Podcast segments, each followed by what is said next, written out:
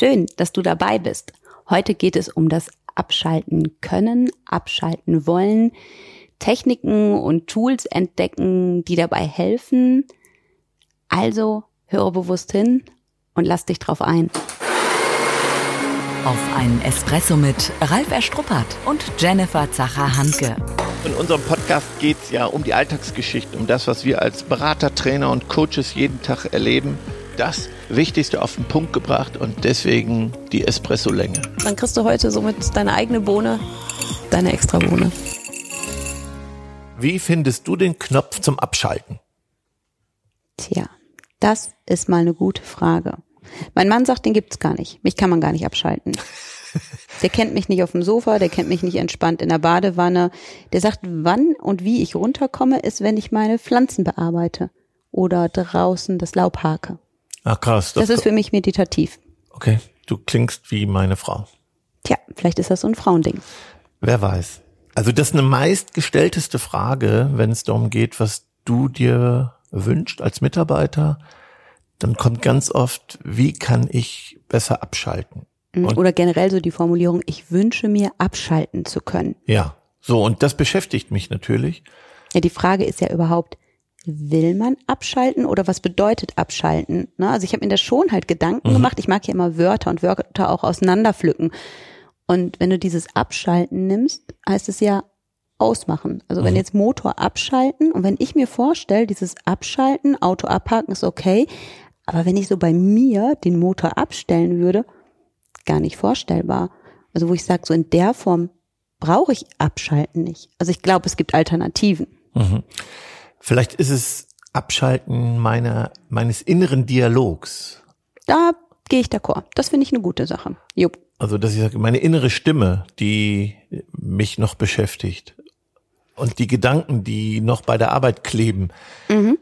dass mhm. ich die, wie kriege ich die aus? Also wir beide sind ja welche, die gar nicht abschalten wollen in diesem Sinne. Ne? Wir diskutieren ja immer, wenn wir uns Nachrichten schicken, auch mal am Wochenende, dass man dann eine Antwort kriegt und dann schimpfen wir oder ich schimpfe dann und sage, warum hast du mir geantwortet? Das wollte ich gar nicht. Ich sage, wieso? Ich habe das doch gelesen.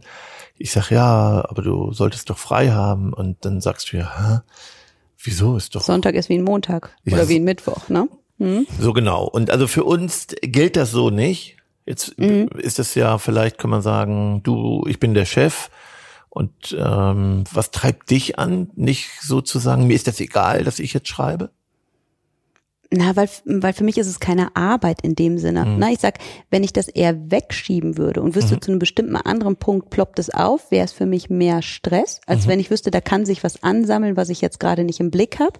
Und dann habe ich es lieber im Blick, um, ähm, kann selbst ja entscheiden, antworte ich, agiere ich und kann für mich gedanklich dann aber auch wieder ein Häkchen setzen und nicht sagen, oh, ne, hoffentlich denke ich an alles oder habe ich das und das bedacht. Und ähm, von daher ist es für mich mehr gedankliche Ruhe, dann zu agieren, als es für mich gefühlt zu schieben. Okay, geht mir auch so. Und trotzdem ist es ja wichtig aufzupassen, dass das noch gut für mich ist. Ja, ich finde, ein schönes Stichwort war gerade dieses Gedankenkarussell, was du angestoßen mhm. hast. Und ich glaube, fast jeder unserer Hörerinnen, Hörer da draußen kennt das, dass der Kopf halt kreist. Du sagst mhm. ja immer 20 bis 60.000 Gedanken pro Tag, ganz oft eigener innerer Dialog. Und ich glaube, da ist es die Kunst, im Hier und Jetzt zu sein, das hinzubekommen, eben nicht übers Gestern zu grübeln, nicht ans Morgen zu denken oder selbst was in zwei Stunden ansteht. Und ich glaube, das vielleicht für andere, die sagen, ich möchte abschalten können, ist es, glaube ich, eher die Gedanken zu fokussieren. Ich sage mhm. auch nicht, die Gedanken stoppen, nicht denken können wir nicht. Einige vielleicht schon, wenn sie es trainieren. Für mich weniger vorstellbar. Aber die Gedanken mehr zu fokussieren Mhm. Das eben nicht, ich hatte es gestern noch im Coaching, dass es hieß, mein Gedankenkarussell dreht sich wieder. Mhm. Und wenn du dir das Karussell jetzt vorstellst und noch eine Runde und noch eine Runde, dann kann einem potenziell ganz schön schwindelig werden.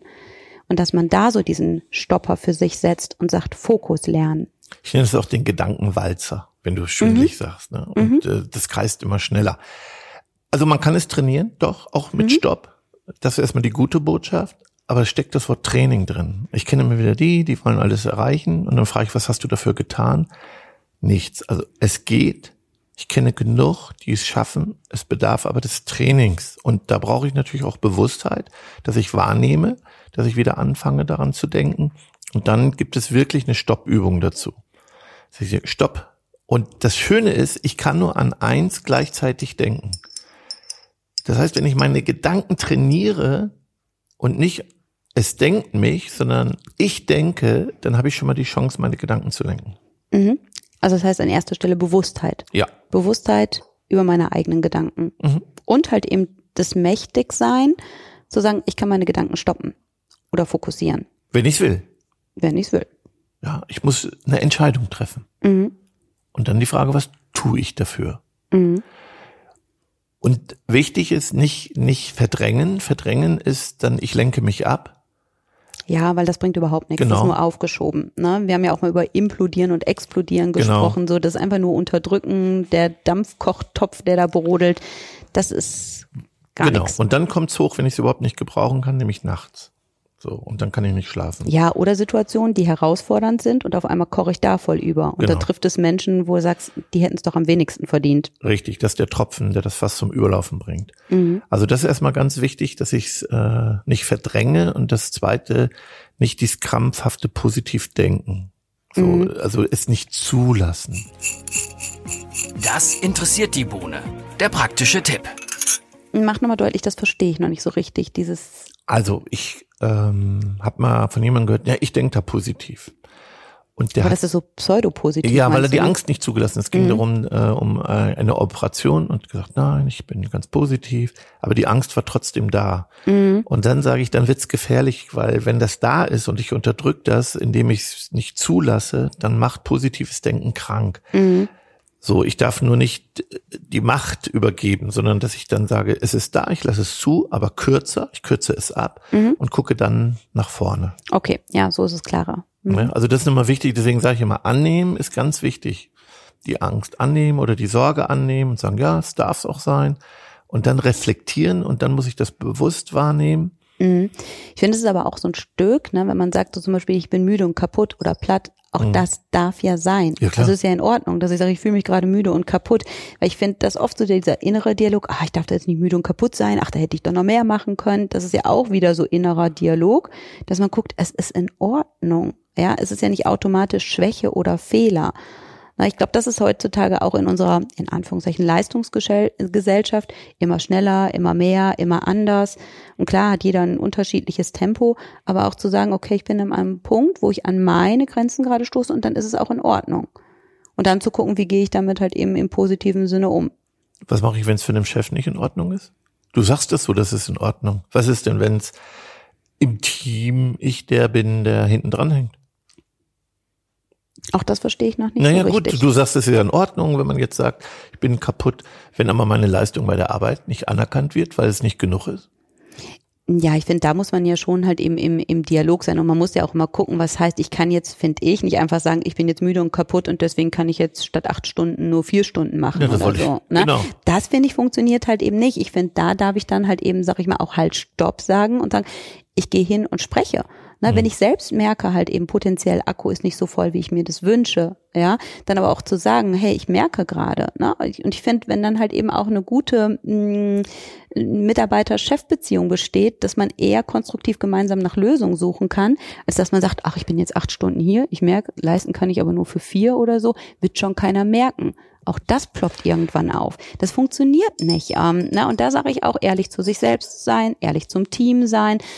Ja, dafür bedarf es natürlich eine Kultur. Das sind viele tolle Unternehmen, die wir begleiten dürfen. Da wird das funktionieren. Es klappt natürlich aber auch nicht in jedem Unternehmen. Und da sagst du was, glaube ich, ganz, ganz wichtig ist, dass ich mir ja oft Sorgen mache über Dinge, von denen ich nur glaube, dass es so ist. Und ich könnte es auflösen, wenn ich es bespreche. Genau. Anstatt gleich mal hinzugehen, der frühe Vogel fängt den Wurm, rein in die, ran in die Angst, rein in die Angst und das dem Chef gleich mal präsentiere und sage, darüber möchte ich mit Ihnen sprechen, anstatt zu glauben, Der merkt es nicht. Genau. Oder ach, krieg ich schon irgendwie hin. Ich mache mal noch zwei Wochen so weiter. oder die reden über mich oder also ich glaube der Schlüssel, warum ich vielleicht so ein Gedankenkarussell habe, ist, weil keine Klarheit ist, weil weil unausgesprochene Dinge im Raum sind, weil ich so einen Glaubenssatz habe, die anderen finden das nicht gut oder das wird von mir erwartet. Mhm. Ja, ja. Aber oft sind es Selbstannahmen, die gar nicht überprüft wurden. und also, gar nicht ausgetauscht wurden. Ja, das ist mir jetzt in der Diskussion ist klar geworden. Wir haben ja im Vorgespräch kurz diskutiert und ähm, das finde ich ist nochmal ein Schlüssel, den wir vorher gar nicht hatten. dass diese Transparenz, Offenheit, Klarheit, indem ich Dinge anspreche, wenn ich das merke, da muss ich natürlich bei mir sein und die Dinge wahrnehmen. Ja. Und, und als Chef vielleicht auch viel schneller mit dem Mitarbeiter spreche und und, und Dinge kläre und sage, wie kriegen wir es denn hin, wenn sie es mhm. so machen, eine Lösung finden und sagen, gut, ich erwarte, dass das, das brauche ich, wie kriegen wir es hin? Ja, und da finde ich es wichtig, weil habe ich dir letztens auch noch erzählt, war ich ja bei so einem normalen Routine-Check und der sagte, ja, ist ja wichtig, dass sie was für sich machen und abschalten. Und dann kamen so die Standarddinger. Und da bin ich da rausgegangen und habe ich gedacht, du Depp, im Prinzip sollte ich mir einen anderen Arzt suchen halt so. Ne? Und ich finde, wenn man da jetzt so hingeht, auch als Führungskraft die Rolle bewusst wahrnimmt und ich sage, ich gebe einfach so ein paar schlaue Sprüche mit, leg dich mal hin, entspann doch mal, mach doch progressive Muskelentspannung oder so, ist so alles bla bla blub, finde ich. Für dich. Ja, nein, es kann natürlich auch eine Lösung sein. Nur ich finde, ich darf da nicht einfach so das ausschütten, was ich da mal irgendwo gehört habe oder was für mich vielleicht stimmig ist und hau das dann einfach so raus und denk, das hilft dem anderen, sondern da versuchen wirklich an den Kern dran zu kommen. Ne? Genau, weil für dich ja die Entspannung. Ja, ja, du sagst, nimm doch mal ein Vollbad. Dann sag ich, ja, ich weiß, du badest gerne, ich finde Baden blöd. Ich gehe gerne duschen. Ja, das, das sind ja so Sachen. Also, dass man nicht so universell halt eben einfach so mit dem Gießkannenprinzip hingeht und meint, man gibt tolle, schlaue Tipps, sondern dass man wirklich eher im Dialog feststellt, ob jetzt im, im Firmenkontext oder auch im privaten Kontext, was denn jetzt tatsächlich für mich abschalten und Energie Tankstelle aufladen bedeutet. Ne? Das kann ja ganz, ganz viele Facetten haben, wie wir sehen. Und einer war für uns Humor. Ja, ja. Haben wir, haben wir entdeckt in letzter Zeit. ja, ja, ja. Ich muss ja direkt wieder schmunzeln. Auch Humor ist ja ganz vielseitig, vielseitig. Nur wir merken ja, wenn wir lachen, ne, dass es richtig, richtig gut tut. Dass man dann auch ganz raus ist aus, aus den Gedanken, aus diesem Karussell. Ne? Dass man einfach in dem Moment bei sich ist, bei der Situation ist ja, und dass es auch körperlich positive Auswirkungen hat, ne? Ja, wir haben ja ähm, bei uns im Club 55 so eine ganz tolle Humorexpertin, die Eva, äh, die sagt ja auch, eine Minute Lachen ist äh, 45 Minuten Entspannung. Äh, mhm. Lachen ist die beste Medizin und äh, Kinder mhm. lachen 400 äh, Mal, Erwachsene maximal 15 Mal am ja, Tag. Ne? Meistens ne? gar nicht. Mhm. Ja. Und ich sage immer, wenn mhm. man nichts mehr zu lachen hat, wird's ernst. Ja.